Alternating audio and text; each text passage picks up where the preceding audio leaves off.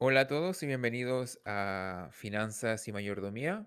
Somos sus anfitriones Juan Pablo y David. Le damos una cordial bienvenida a nuestro podcast. En este episodio vamos a seguir aprendiendo sobre Arcad. Él era el escriba del cual hablábamos en el episodio antes anterior había sido el equivalente a un secretario, básicamente. Era como un alguien que hacía mm, papeleo en el municipio, se podría decir. Y conoció a una persona muy, muy próspera financieramente y le dice, bueno, no sé cómo traducirlo, pero básicamente le dijo que le pidió un favor. Y la persona próspera financieramente como era de una edad avanzada, le dijo que ya, le iba a enseñar. Arcad aprende entonces el secreto que era págate primero y él no lo entendió. Después de eso ah, conversamos también un poco sobre lo necesario que era un presupuesto para poder lograr seguir el consejo del hombre próspero financieramente. La historia continúa con Arcad, que le hace caso al, sabio. Decide hacerle caso porque dentro, en, en, su mente, él le creyó. Tenía sentido lo que le estaba diciendo. Entonces, Arcad sigue el consejo a pie de la letra y comienza a ahorrar el 10% de todo, todo lo que ganaba. Y el Arcad le comentaba a sus amigos, porque esta historia se da dentro del contexto de Arcad contándole a, a Bansir y Kobe, que eran los dos personajes que comenzamos, de los cuales comenzamos hablando, que eran los que habían decidido o los que habían tenido la epifanía, ah, que consistía en que la razón por la que no tenían riquezas es porque nunca habían decidido aprender cómo las riquezas funcionaban, básicamente, las reglas de la riqueza. Y una vez que, que decidieron eso, fueron a hablar con Arcadia y él estaba contando la historia, que es lo que le estoy comentando en este momento. Entonces, después de un año, vuelve el, el sabio a visitar Arcad por curiosidad, nada más que curiosidad y le pregunta, oye Arcad, ¿ahorraste el 10% de todo lo que ganaste? Y Arcad le dice, sí, sí, lo, hice, estaba bien orgulloso. Entonces el sabio le pregunta, ¿y, ¿y dónde está el dinero? ¿Qué hiciste con el dinero? Entonces Arcad le dice, bueno, se lo di a mi amigo que hace ladrillos, porque él va a ir de vacaciones a otro lugar, creo que a Fenicia, no me acuerdo, y va a comprar joyas que vamos a revender acá, en Babilonia. Entonces el sabio lo queda mirando y dice, cada tonto debe aprender. Entonces Arcad le dice que, ¿por qué dice eso? Se sorprendió. Entonces el sabio le dice, mira, la próxima vez que quieras hacer negocios con joyas, pregúntale a un joyero, ¿qué idea tiene un hacedor de ladrillos sobre cómo funcionan las joyas? Te garantizo que a tu amigo lo van a estafar. No es mi intención ah, contar el fin de la historia, pero al, amigo sí lo, lo estafan. Le vendieron joyas falsas y el negocio le fracasó. El primer negocio le fracasó. Entonces Arcada aprendió la lección a las malas. Y, pero mira, no te preocupes. Comienzo nuevamente, porque ahora tienes, ese, tienes la experiencia y sabes que puedes ahorrar el 10% y se te va a hacer mucho más fácil lograrlo esta vez. Y, y bueno, esa es la otra parte de la historia que eh, contiene una lección muy importante, que vale la pena, yo creo que debiéramos conversar. Meditarla hoy día. Y para aquellos que anhelan saber más del resumen, les invitamos a escuchar los podcasts anteriores. O sea, en otras palabras, perdió el ahorro de un año. De un año. Oh, qué manera, qué manera de aprender. Hay varias formas de aprender. Una es escuchando, otra es que te aconsejen, otra es que te enseñen, otra es que ya te llamen la atención para que logres entender y otra es que te golpeen. Yo era de los últimos. Entonces siempre me sucedía de que, claro, prestaba dinero, pedía dinero para otras personas, o sea, todo lo que era referente a dinero.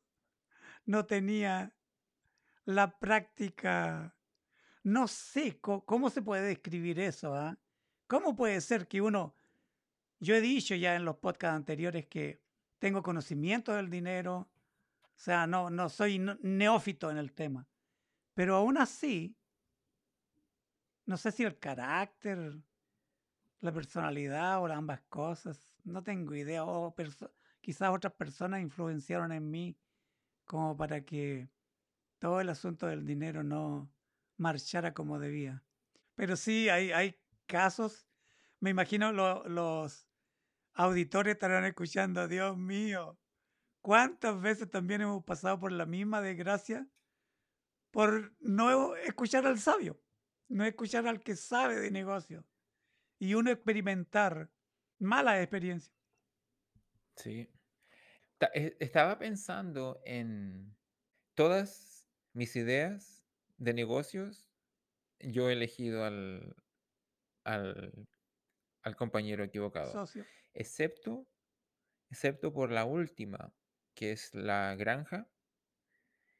Pero eso es interesante porque yo no elegí al compañero de negocios. De hecho, no tengo compañero de negocios, lo que tengo es como un, un consejero que se podría decir que no, no encontramos así por cosas de, de la vida. No, nadie estaba buscando a la otra persona. Entonces ahí, una vez que eh, comencé a escuchar a esta persona, ahí el negocio comenzó a... prosperar. Sí, sería bueno que los oyentes se dieran un, una pausa para meditar también cuántas veces han tratado de meterse en un negocio desconociendo en primer lugar ellos las leyes y uniéndose a socios que desconocen el tema en que quieren invertir y también desconocen los principios, leyes de, de cómo administrar las finanzas. Yo creo que el hombre más rico de Babilonia recomendaría, porque yo cre- creo que usted y yo no estamos capacitados para dar consejo en este tema, ¿verdad? Lo único que podemos hacer es comentar y como opinar en cierta forma, porque como no somos, ah, ¿cómo se diría? Asesores ya, financieros. exacto.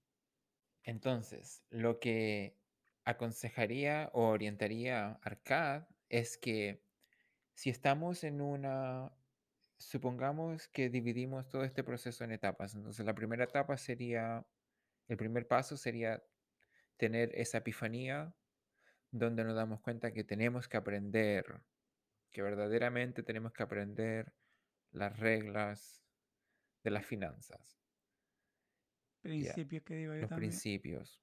Los principios, a mí me gusta decir los principios que gobiernan el manejo, creación y multiplicación de, del dinero. Luego, después de eso, viene el consejo que le dio el sabio Arcad, que es de ahorrar. Ese sería el primer paso, ahorrar.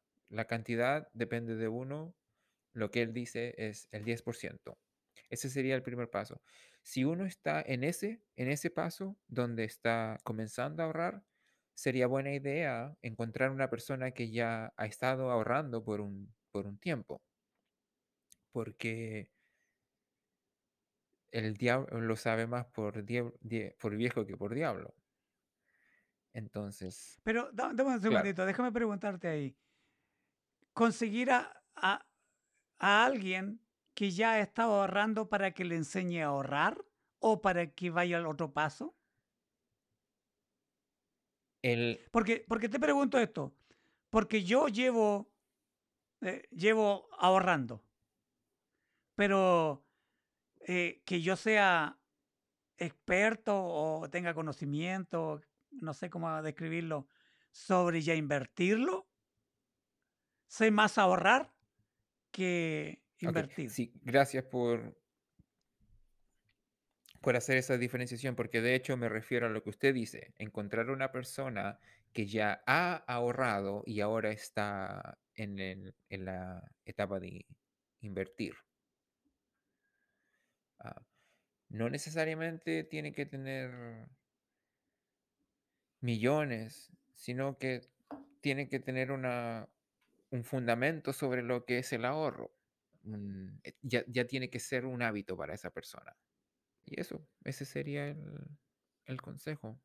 No, no es necesario, uno puede hacerlo solo, pero es, es más difícil. Siempre es más fácil cuando se hacen las cosas en equipo.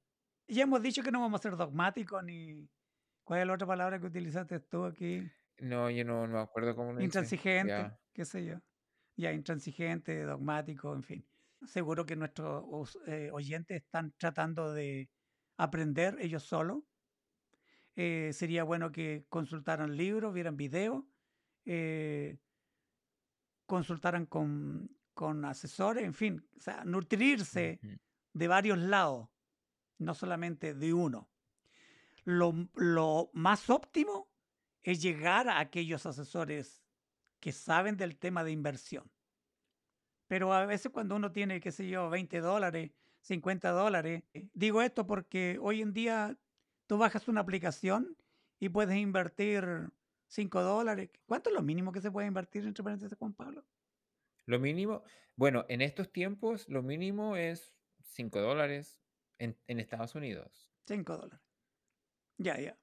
Entonces, no necesariamente eh, tienes que tener un, un ahorro de un año para invertir 5 dólares. El, el- propósito del ahorro es que entiendas que vivas. Entiendas y vivas lo que significa ahorrar, porque invertir es un ahorro, pero ya queriendo multiplicar ese ahorro. Entonces uno tiene que tener qué? Constancia, perseverancia, paciencia, eh, saber eh, eh, lo que es el manejo de riesgos y eso te lo, te lo dio la experiencia de haber ahorrado. El principio es que uno tiene que vivir con menos de lo que gana. Si uno no logra vivir con menos de lo que gana, entonces no va, nunca va a lograr acumular, ¿cómo se diría en este caso? Riqueza. Nunca va, nunca va a lograr eso. Sí, nuestros oyentes ya no, no, te van a entender muy bien cuando digas rico, riquezas, que no tenemos para nada un espíritu de estar aquí. Eh, yo entiendo, eh, mucha gente habla de riqueza y Bienes. hasta rico y millonario y, y qué sé yo, como para sacarte dinero a ti. Nosotros no tenemos esa, esa mentalidad, solo queremos ayudar porque alguien nos ayudó y Lo otro que en, en cierta forma mi español es de el nivel de 13 años, porque a los 13 yo dejé de... sí, Bueno, voy a usar la palabra bienes, los bienes, multiplicar los bienes. también ya. vienes. Ah. Porque, ¿qué, qué ocurre? Supongamos de que, bueno, la razón por la que más de la mitad de las personas que ganan la lotería regresan a la, a la situación económica ¿Pobreza? anterior, ya, bueno, no necesariamente pobreza, pero a la que estaban antes de No, ganar. no, pero compara- comparado, sí, comparado con ya, ya, ya. ser millonario. Sí, sí, sí. Ya, en todo caso. Entonces, más del 50%, por lo menos en Estados Unidos, regresan a la pobreza, es porque no, no entienden que hay que gastar menos de lo que uno gasta. Es como tan axiomático, evidente.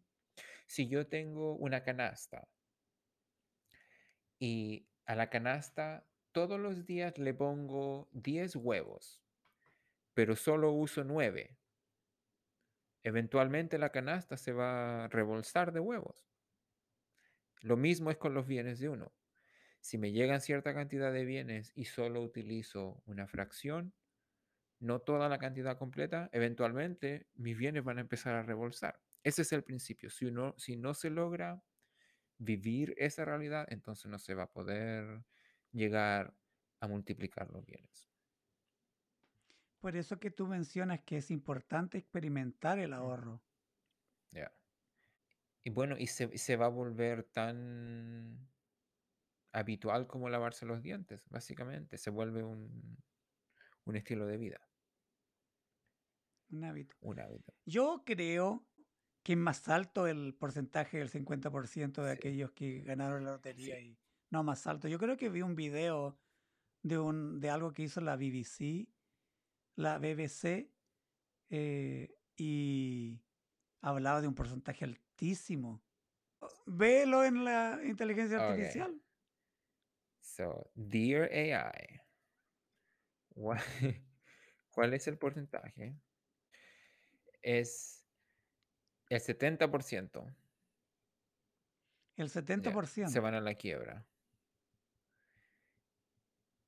Y El 70% de las personas que se hacen millonarias a través de los juegos de azar se vuelven o se van a la quiebra, vuelven a su estado original. ya. Y eso es po- principalmente porque no gastan más de lo que tienen. Lo, lo hacían cuando ganaban poco dinero, lo van a hacer cuando ganan mucho dinero. Eh, Es más sabio aprender en lo poco que en lo mucho. Y es más económico también. Entonces, pasa otro año y Arcad esta vez ahorró el 10%.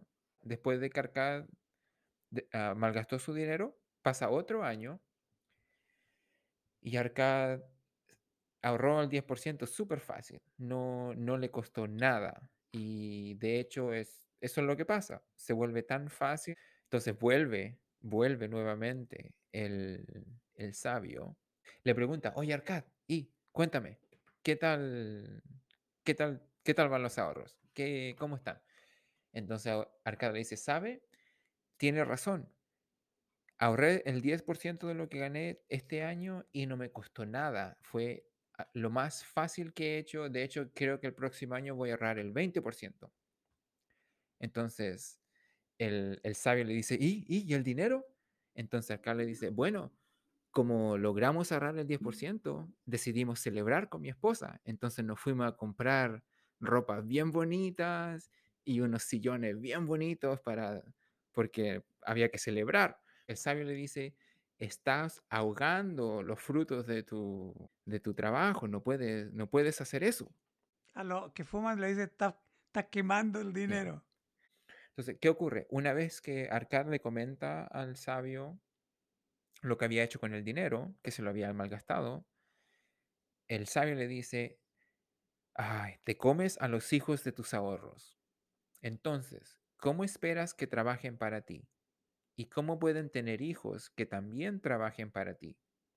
Primero, consíguete un ejército de empleados, de oro, de dinero, y entonces podrás disfrutar de muchos banquetes y ropas y se fue. Y después vuelven dos años. Volvió en dos años esta vez. Uh, pero estaba un poquito viejito. Ya, ya van cuatro años. Cuatro años. Entonces el sabio y le dice, ya con canas y arrugas, ¿cómo van, cómo van tus sueños? ¿Ya, ya alcanzaste las riquezas, las riquezas que soñabas? Entonces Arcade le dice, no todo, pero cada año gano más y lo que gano gana más. Entonces el, el sabio le dice, oh, entonces, ¿le sigue consejos a los ladrilleros, a los que hacen ladrillos? Entonces acá dice, sobre la fabricación de ladrillos dan buenos consejos. El sabio sonríe y le dice, wow, aprendiste bien la lección. Primero aprendiste a vivir con menos de lo que ganas y luego aprendiste a pedir consejo a quienes por su propia experiencia estaban capacitados para darlo. Y por último, has aprendido a hacer que el oro trabaje para ti. Es bueno hacer hincapié en, en el tiempo que le ha tomado a él aprender. No importa. Ojalá que no, tom- no tomara muchos años. Por eso que es bueno enseñarle a nuestros hijos, a nuestros jóvenes desde temprana edad. Pero bueno, si no, no ha sido así la vida, no importa cuándo aprender. Aprender nunca es tarde. Aunque yo he dicho antes de morirnos, si aprendemos algo, va a ser de, de bendición, como decimos nosotros. Que no nos amargue esa, esa realidad. Ah, en la Biblia hay, hay personas que les tomó 40 años aprender algo. 40 años, ¿sabes lo que significa? Claro, ellos vivían 120 años, pero es como un tercio de tu vida aprender algo.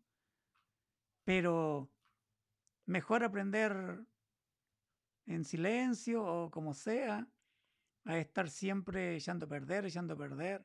No es lo mismo aprender con 5 dólares que con 50 o 500 o 5 millones. Bueno, el mundo, todo, todo lo que nos rodea, en cierta forma, exige un, un estilo de vida donde los resultados son rápidos y, y ya. El, el correo, si se demora más de tres días en llegar, es lento. La gente no quiere esperar por el café, prefiere quedarse en el auto. Es, todo, todo es rápido, pero aquí cuando hablamos sobre las finanzas, hablamos sobre hábitos y lamentablemente los hábitos son cosas que se demoran meses, años. Entonces es... El libro habla de 10. El libro habla 10 años. 10 años. ah, Vimos de que los dos personajes eran 4 años, casi 5. y algo importante que, que nos enseña el sabio es de que él sabía que se demoraba tiempo, él sabía los errores, él no, nunca se enojó con, con Arcad porque en su mente él esperaba que el proceso se iba a demorar tiempo, un tiempo, entonces no, no vale la pena dejar que ese sentido de de rápido, de como resultados rápidos, resultados expeditos, influyan nuestro, ¿cómo se diría? Nuestra, nuestro caminar, por decirlo poéticamente.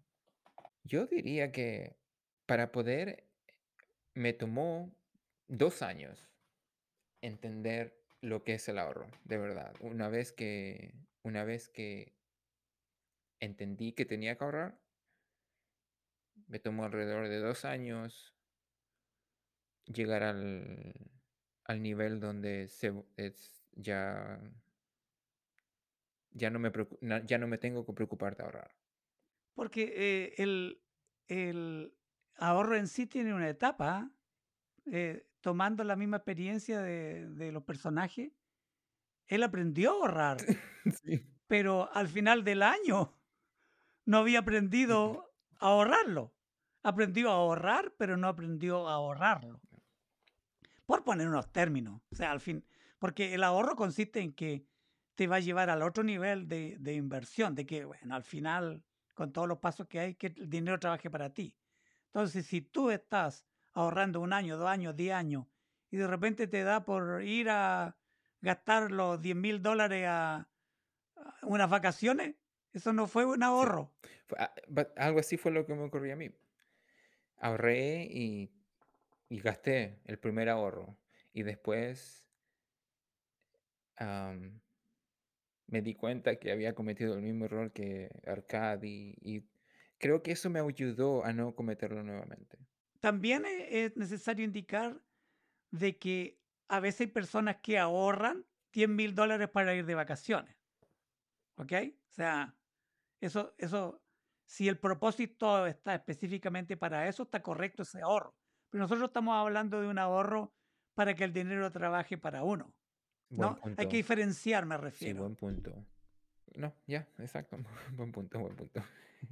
Lo, lo que sí, lo que sí, ok, hay, hay algo que, que tenemos que tener en consideración. Eh, tú lo has dicho, tenemos que entrar en un proceso, pero divertirnos, gozarnos. para que el dinero nos dé felicidad. O sea, tampoco vamos a irnos a los extremos de, de no darnos ni un lujo, ni un ni una felicidad. Sí. Una vez, una vez que logramos controlar la cantidad de dinero que le damos a otras personas, lo que, lo que nos queda, entonces le podemos dar usos, ba- bastante usos diferentes. Explícate eso. ¿Estás diciendo de, de dar nuestro ahorro a alguien? ¿No entendí Bueno, eso? lo que ocurre, el, la forma en la que le enseñó el sabio a Arcad de que él tenía que ahorrar fue a través de hacerle ver que todo el dinero que él ganaba básicamente se lo daba a otras personas. Trabajaba para Pero como pago. como pago, sí. Ok, no, no dádiva de beneficencia, de limona, no, no. porque nosotros no estamos en contra de eso. ¿ah?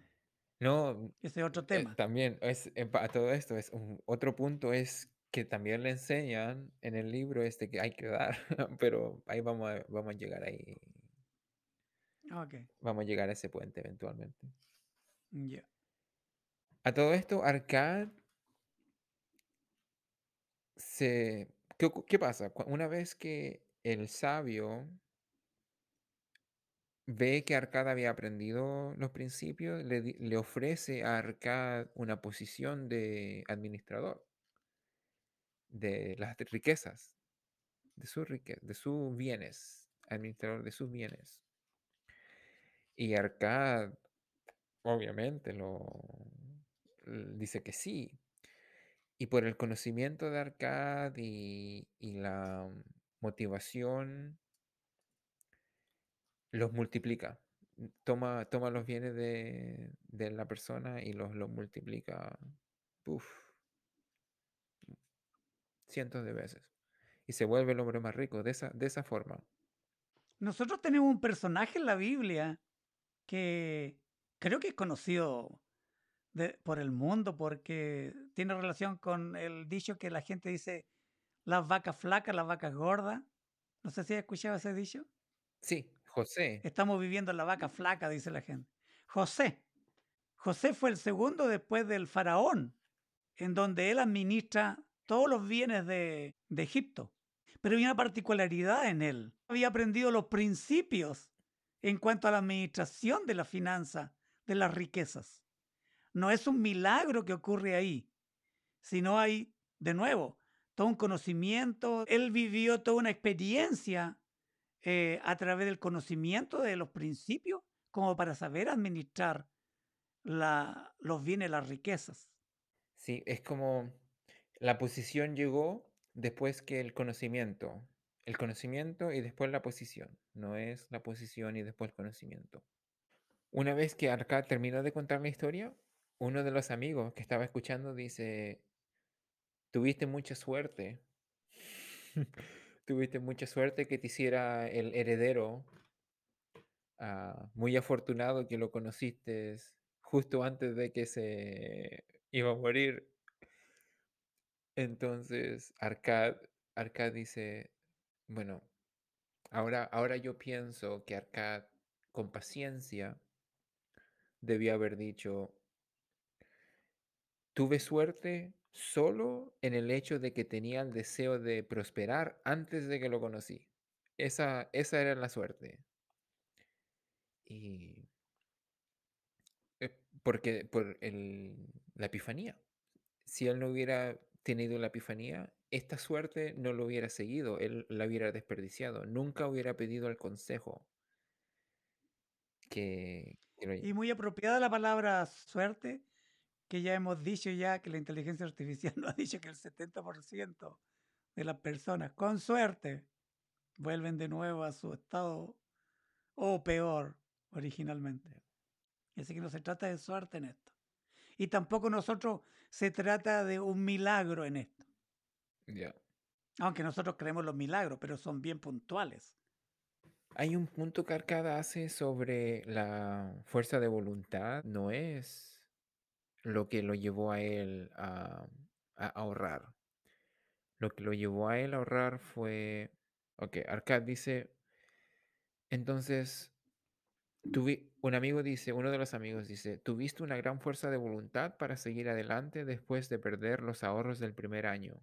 En eso no eres corriente, dijo otro amigo. Fuerza de voluntad, replicó Arcad.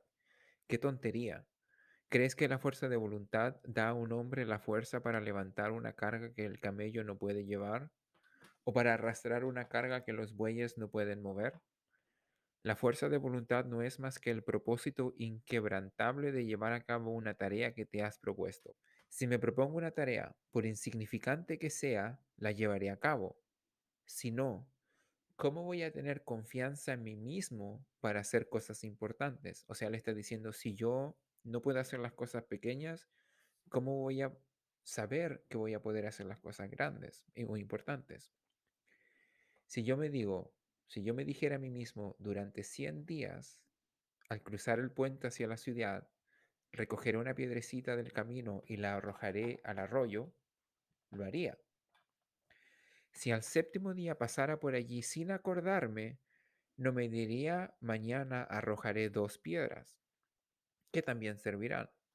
En lugar de eso, volvería y arrojaría la piedra, el mismo día de acordarme.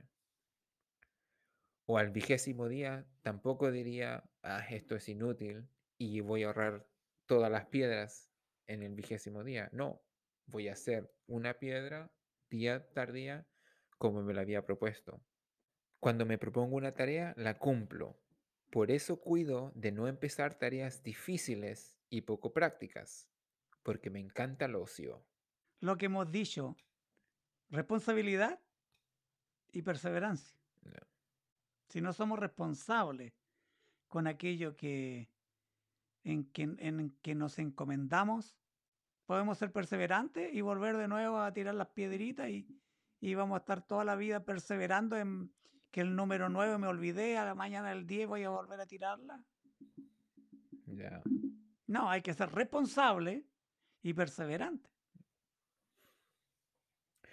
Y, y no...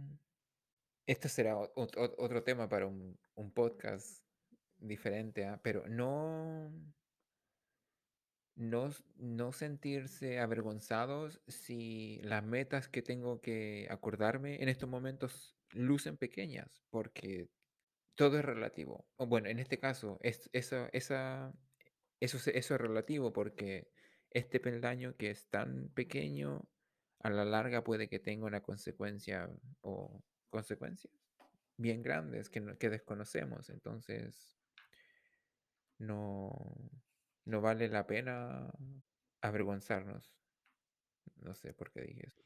Bueno, yo, yo voy a utilizar, sí, correcto, yo voy a utilizar una palabra que, que tú usas bastante, que es la practicidad, ser práctico. ¿Cómo yo voy a proponerme ahorrar 100 dólares si tengo una deuda de 200 dólares? Tengo que empezar con una meta pequeñita de un dólar. No sé, sacar un dólar por ahí. Entonces, ¿por qué voy a estar avergonzado si mi realidad, lo práctico de esto es que solo puedo un dólar?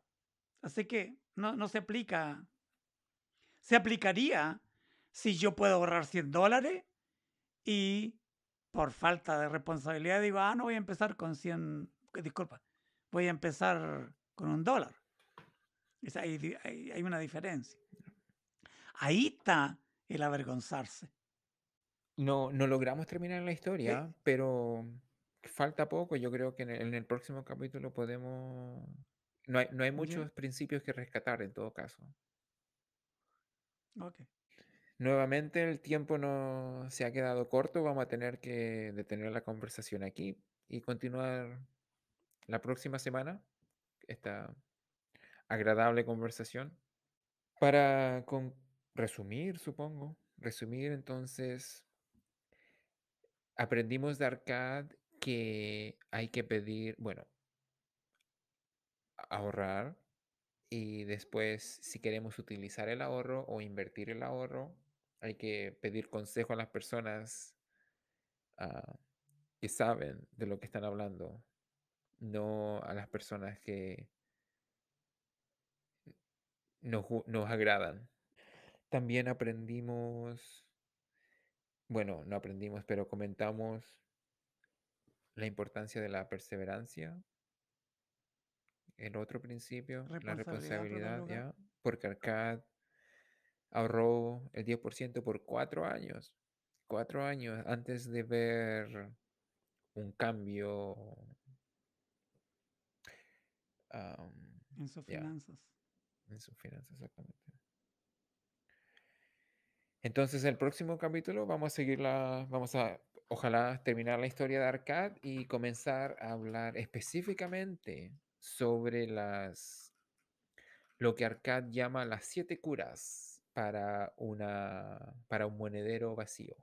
Las siete curas para un monedero vacío, que son principios a los cuales yo, ¿cómo se diría cuando est- estoy de acuerdo? ¿Ya? Así, tal cual como lo dijiste. Estoy muy de acuerdo con estos principios y creo que valen la pena, por lo menos, conversar de ellos para ver, entender las razones por las alguien, por las cuales una persona estaría opuesto a estos principios. Sería interesante ver si se puede encontrar una opinión así, um, Contraria, contraria ya, pero son bien autoevidentes. Bueno, y en eso quedamos. Muchas gracias por su tiempo. Apreciamos bastante su compañía. Si encuentran que el contenido de este podcast ha sido de su agrado o beneficio, nos ayudaría bastante si lo comparten con sus amigos, familiares, am, no sé, su círculo social. Si les dan un me gusta o un thumbs up. Y si se pueden suscribir. Todo eso nos da un toque de energía bien agradable. Ahí sí. También decirle a los oyentes que en la carátula del, del podcast está nuestro, nuestra cuenta de Twitter. Sí, ahí estamos constantemente enviando tweets, tweets, Tuiteando, tuiteando, dicen. ok. Estamos constantemente tuitea- tuiteando. Bueno, nos vemos la próxima semana. Bueno, chao, chao. Bye.